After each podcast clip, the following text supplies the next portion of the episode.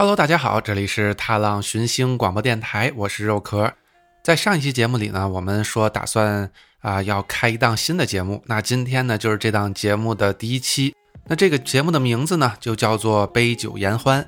那通过这个名字呢，大家肯定就是能够猜到说这个系列的节目肯定是要讲一些跟酒有关的一些内容。那对于这个节目呢，我们的设想呢，就是大部分情况就是说是我给大家讲一些有关酒的知识。那今天呢，大家标题也看到了，我们会讲一讲，就是说，哎，这个喝酒上脸的人是不是更能喝？呃，在未来呢，我们可能会先着重的讲一讲有关啤酒相关的一些知识。那如果还有一些其他的内容呢，比如说像其他的烈酒啊，或者说葡萄酒的知识呢，我们啊以后再会给大家涉及。那当然，如果我们要是能够请到有相关专业知识的朋友来跟我们录这种聊天类的节目，那啊也是有可能的。但是目前来讲，我脑子当中可能我身边没有太多的这样子的朋友。那当然了，如果要是说我们能够找到一些啊远程录节目的方式，那么我们就可以把我周围的一些爱喝酒的朋友请来一起聊聊天儿。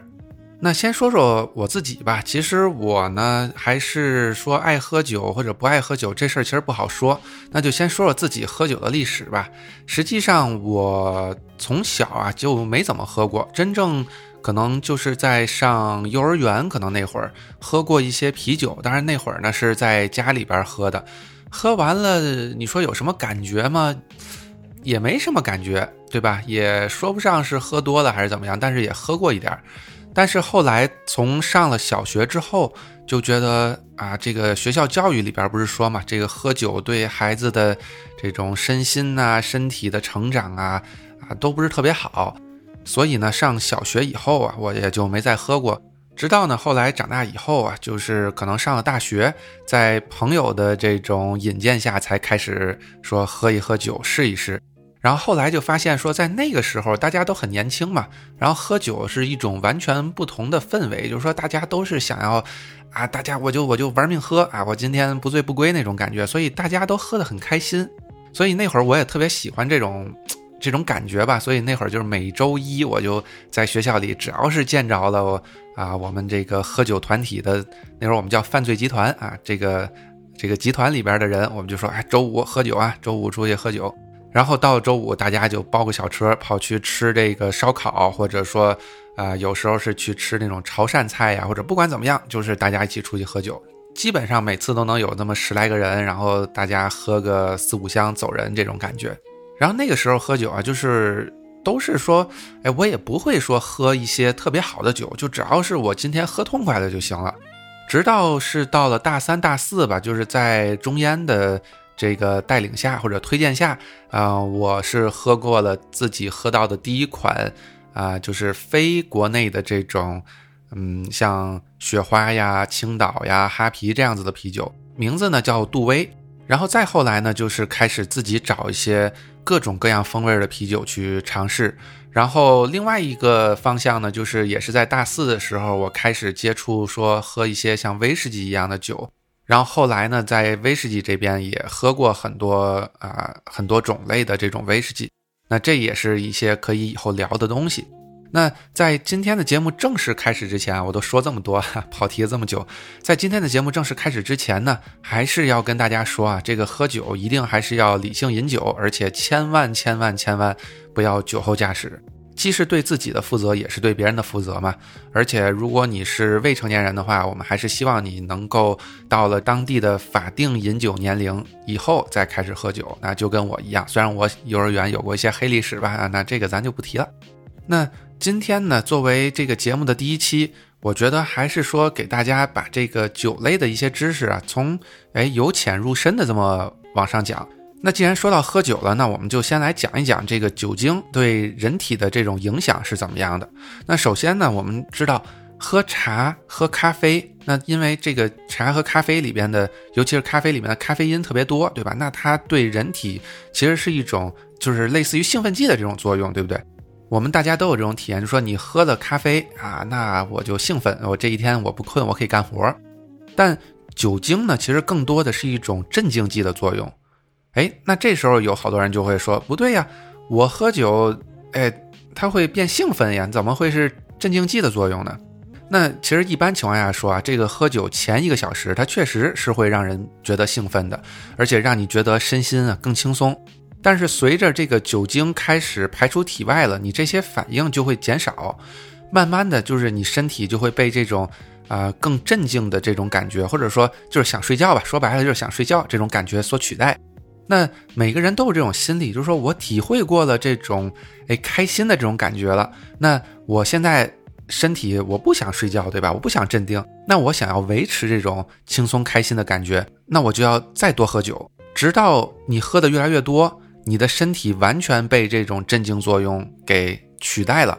那这时候你就是一种醉倒的状态，说白了就是喝多了，对吧？这时候其实要提一件事儿啊，就是说我们有时候看电影里边说，哎，有这种老外啊，这种傻老外，他喝酒跟这个。呃，安眠药啊，或者其他一些镇静有镇静作用的这种药物一起喝，然后呼哈呼哈睡觉，哎，感觉特别香。但实际上啊，这里边说，这个酒精它本身就是有这种镇静作用，它一旦和这种有镇静作用的药物这种效果叠加起来，其实是对人的生命啊是呃是非常危险的一件事儿。所以建议大家啊，或者说大家千万千万千万不要把酒和这种。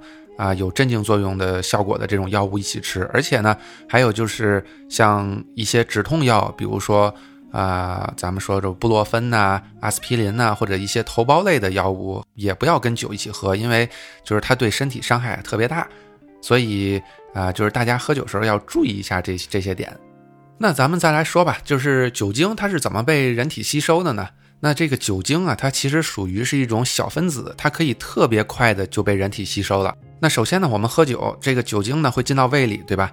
然后呢，它通过胃很快就可以把酒精让酒精进入到血液里，流遍全身。然后你喝掉的这些酒精呢，大概有两成左右是被你的胃给吸收到你的血液里的，剩下八成是通过你的小肠，也就是通过肠道去吸收。所以在这里边儿给大家说一些这种喝酒的小技巧吧，就是如果你今天必须要喝酒了啊。建议大家在喝酒之前喝一些，比如像酸奶呀或者牛奶之类的东西。它一呢是帮助你这个啊肠胃形成一层这种保护膜。另一种呢，就是你胃里边有东西了，对吧？而且就是还有大家一个经验，就是说你吃东呃喝酒的时候，你吃东西疯狂的吃东西，尤其吃那些呃肉啊之类的东西，就是说白了就是有些东西能够让你的酒精浓度啊被稀释掉，就是降低一点。而且呢，这也能够降低酒精进入肠道的这种速度，减缓这个酒精对你身体的一些作用，因为酒精在你的。胃里边，在你的肠道里边，其实对你的身体的影响并没有那么大，是酒精进入你的血液当中，然后才才变大的。那酒精进入血液当中是怎么影响你的身体啊？它其实是跟你的这些身体里的这些脂类结合，所以这为什么说你吃东西的时候多吃点肉，其实也能够帮助你缓解酒精的作用，就是因为酒精啊，它其实跟那个你胃里的这些肉，可能也就直接消耗掉一部分了，在你身体吸收之前。那就说了，这酒精啊，它和脂类哎结合之后呢，它就会让你的身体有各种反应，特别是这个酒精进入你大脑以以后，因为大脑里边啊脂类物质特别多，你想嘛，这大脑多肥呀，对不对？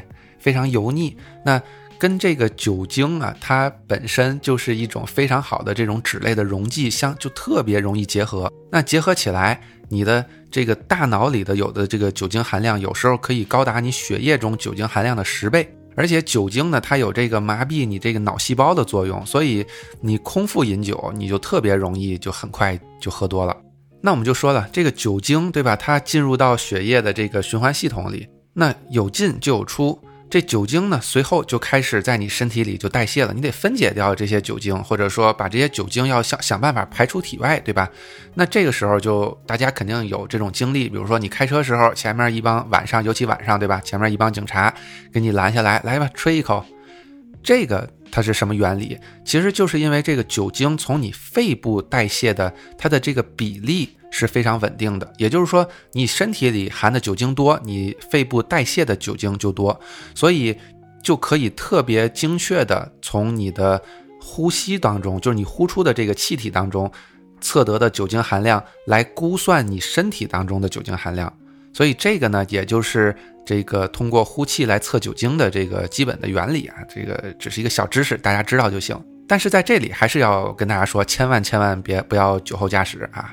但实际上呢，我们刚说了，你肺部是可以通过呼吸排泄掉，呃，代谢掉一些酒精的，对吧？当然还有你身体出汗也可以代谢掉一些，甚至说咱们咱说走肾，对吧？尿尿也是可以的。但实际上，这个大部分的酒精还是要靠你的这个肝来代谢。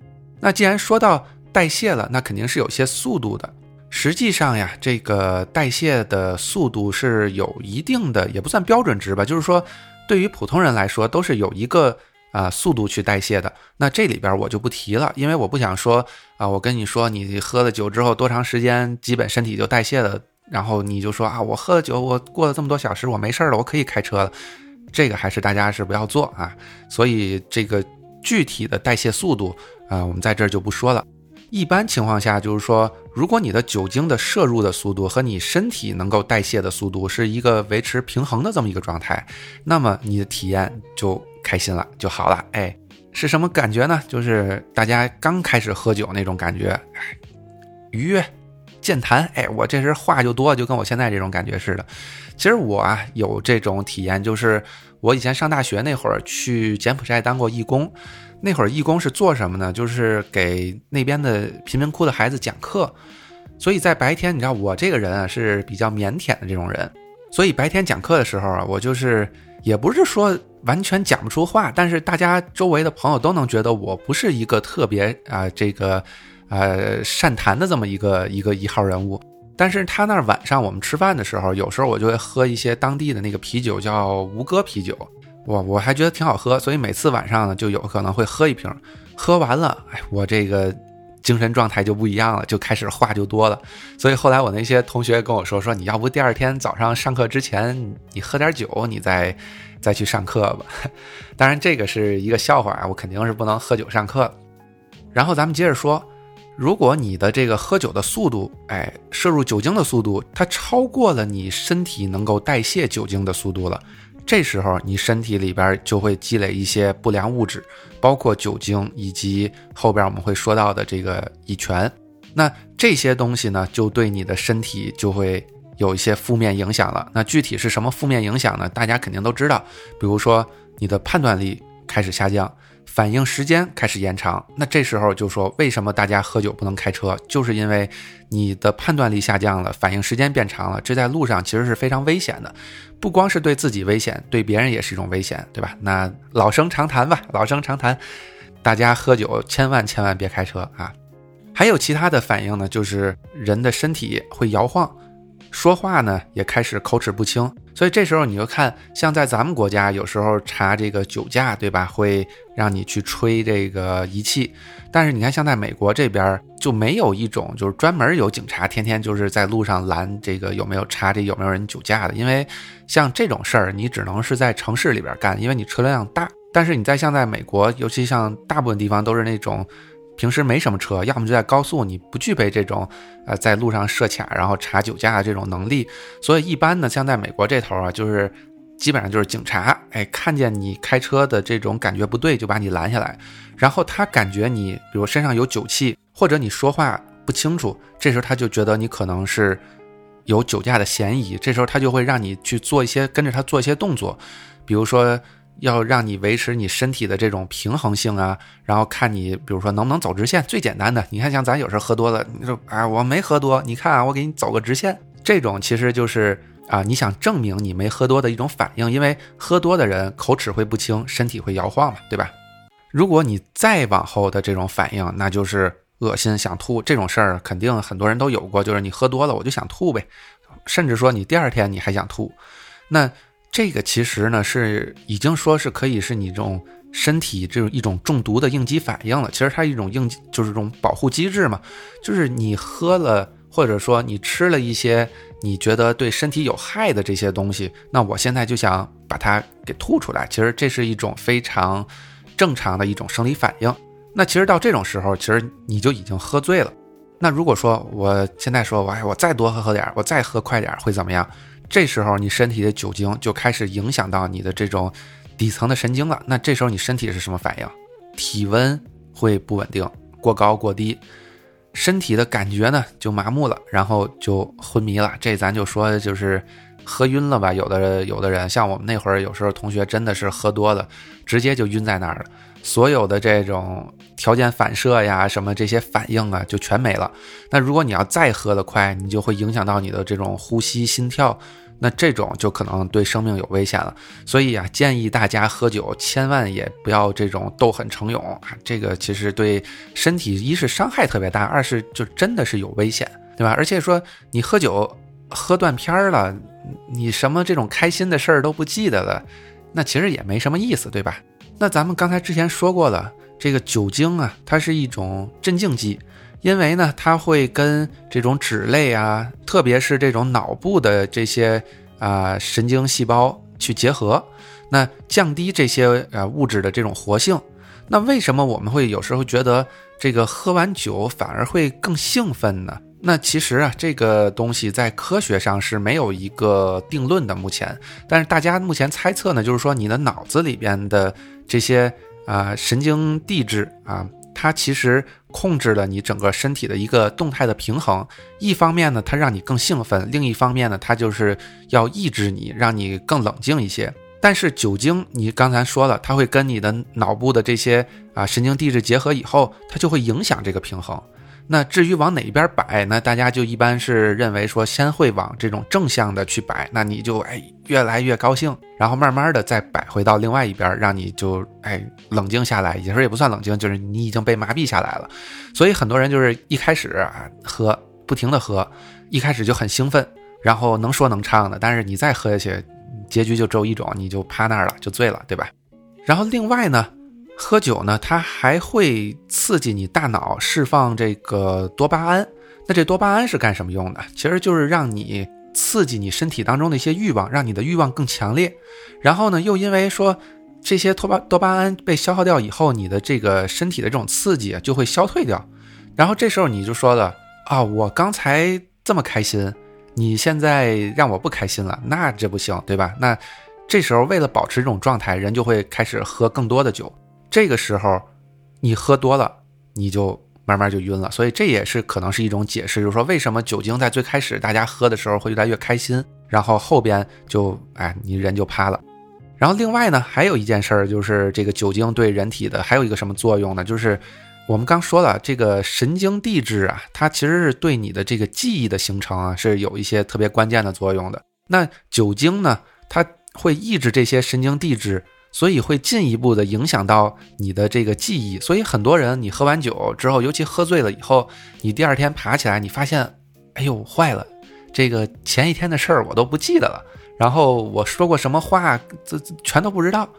那其实说白了就是你喝断片了呗，对吧？那其实就是因为酒精它影响到了你的这个记忆的形成。所以我记得那会儿像上大学的时候，有时候大家都喝多了那种，当然很少这种情况啊。然后都喝多了，就所有人都可能断片了。然后到第二天，大家吃中午饭或者晚饭，可能中午都不见得能起得来。吃晚饭的时候，大家就都坐到一块儿。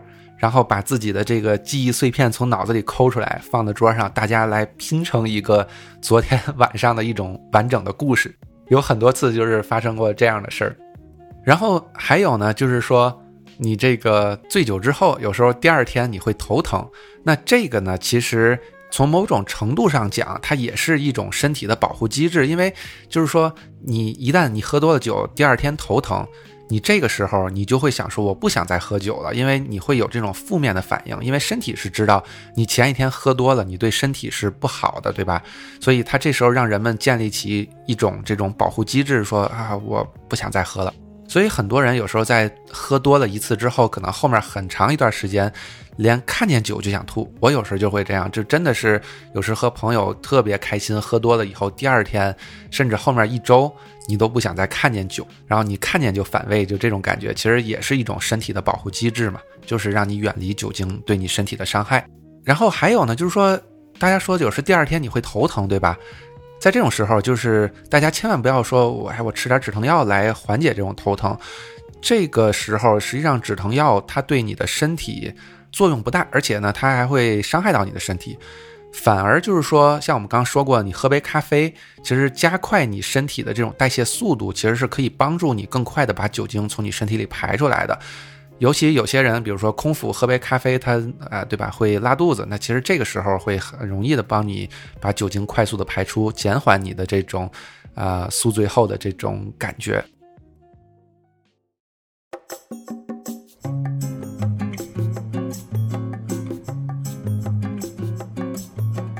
与梦见星空，与海浪的你分享我们心中的故事。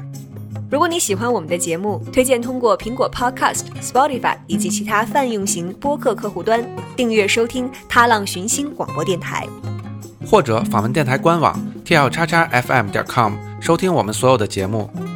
当然，你还可以通过荔枝 FM 和喜马拉雅 FM 找到我们。也欢迎大家多多分享转发，让更多人听到我们的声音。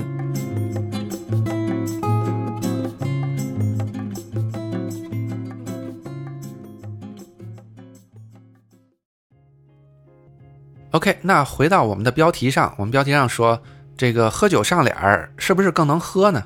那在这儿啊，先给大家一个结论，就是喝酒上脸儿它是其实是不能喝的。所以啊，如果你要是喝酒上脸儿，下次你再看见谁跟你说，哎，没事儿，这个喝酒上脸儿啊都是能喝的，这他他真的是害你了，你知道吗？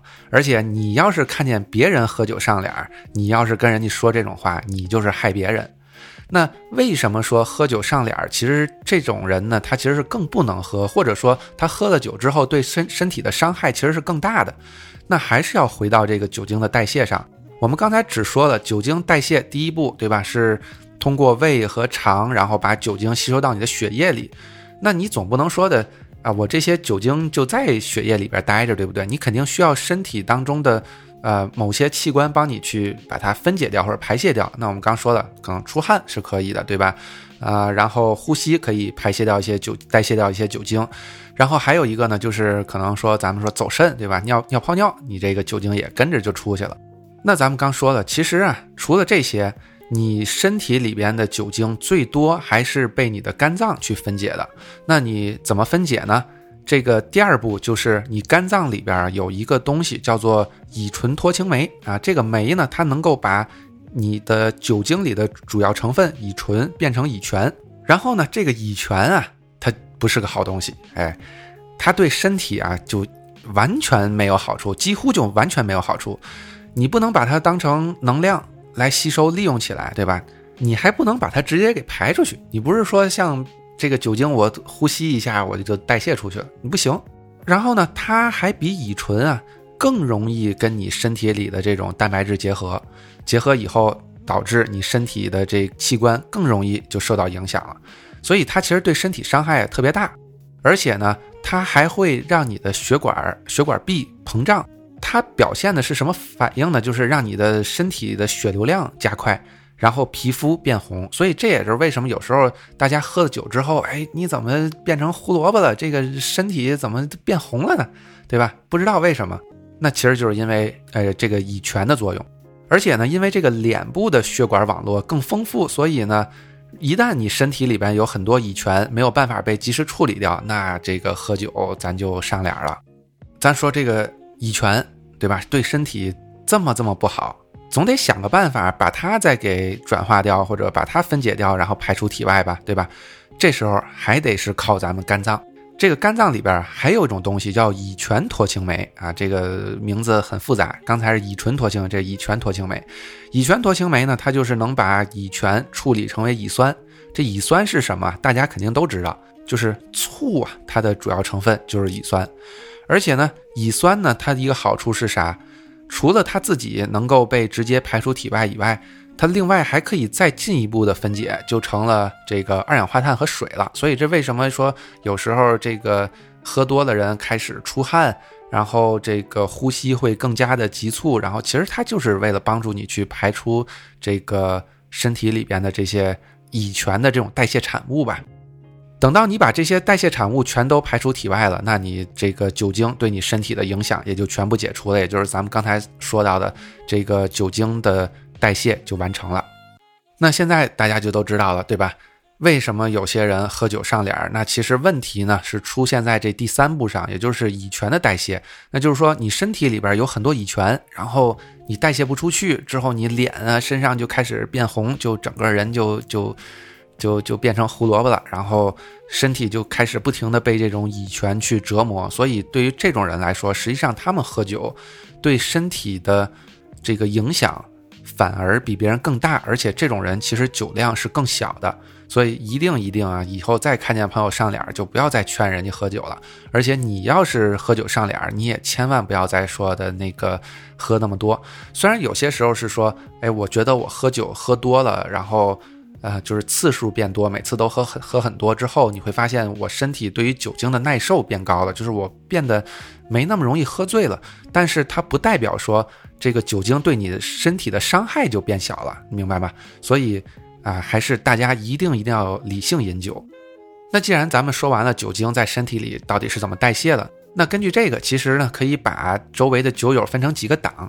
那第一种呢，就是可能身体，比如说啊吃过某些药啊或者怎么样的，他对于酒精的反应特别的强烈，啊，可能喝一杯就真的是那种一杯啤酒就倒了，或者说甚至是有一些特别剧烈的这种过敏反应，酒精过敏。这种人，咱就说就千万就别喝酒了啊！这个对身体伤害实在是太大了。第二种人呢，就是可能身体里边的这种啊乙醇脱氢酶比较多，但是呢乙醛脱氢酶效率比较低。那这种人呢，就是说你身体里的这个酒精可以立刻被分解成对身体百害而无一利的这种乙醛，然后对身体不停的进行折磨。那这种人的反应就是喝着喝着脸就红了。所以这种人呢。呃，喝酒其实也行，对吧？但是咱就是要控制这个喝酒的速度，别太快，因为你身体你消解不了这么多的酒精。再下面这种人呢，这种人可能是我周围见过的比较大多数的，就是。啊，这个喝酒可能喝的比较快，但是呢，这个乙醇脱氢酶的效率比较低，所以说就是你的肝脏呢，虽然效率可能没那么高，但是你还是能把你身体里的一些酒精转化成乙醛，对吧？但是你的乙醛脱氢酶比较多，所以你乙醛立刻就分解了，所以你的表现呢也不会是说哎脸红呀或者怎么样的。但是这个时候咱刚说了，你的这个分解的第二步就是乙醛脱氢酶的效率可能比较低，所以你。哎，稍微多喝一点，你身体里的酒精就开始变多了，乙醛呃乙醇就开始变多了，然后你的表现呢，就是这个呃这个行行为上就开始，言语上都开始失控了，就是喝多了，说白了就是喝多了啊，然后。最后一种，那这些人呢，可能就真的是特别能喝，就是身体里边这两种酶都特别多，喝进去酒立马我就代谢出去，对身体也没有半点影响，啊，当然没有半点影响是不可能，还 还是应该会有些影响的。但是这些人就是你会发现越喝越猛，你就真的见过有些人千杯不倒，哎，怎么喝都没事儿。而且呢，你看你你仔细观察这种人啊，他们喝酒脸上都开始出汗，而且呢，就是他们会因为这种出汗。而导致脸红，其实这种脸红跟因为酒精这个乙醛的作用导致你身体脸红颜色是不一样的，这你能看出来。那这些人就真的是咱说的千杯不倒，就真太能喝了。这种人啊，你碰着了，你就大部分人还是认怂就完了。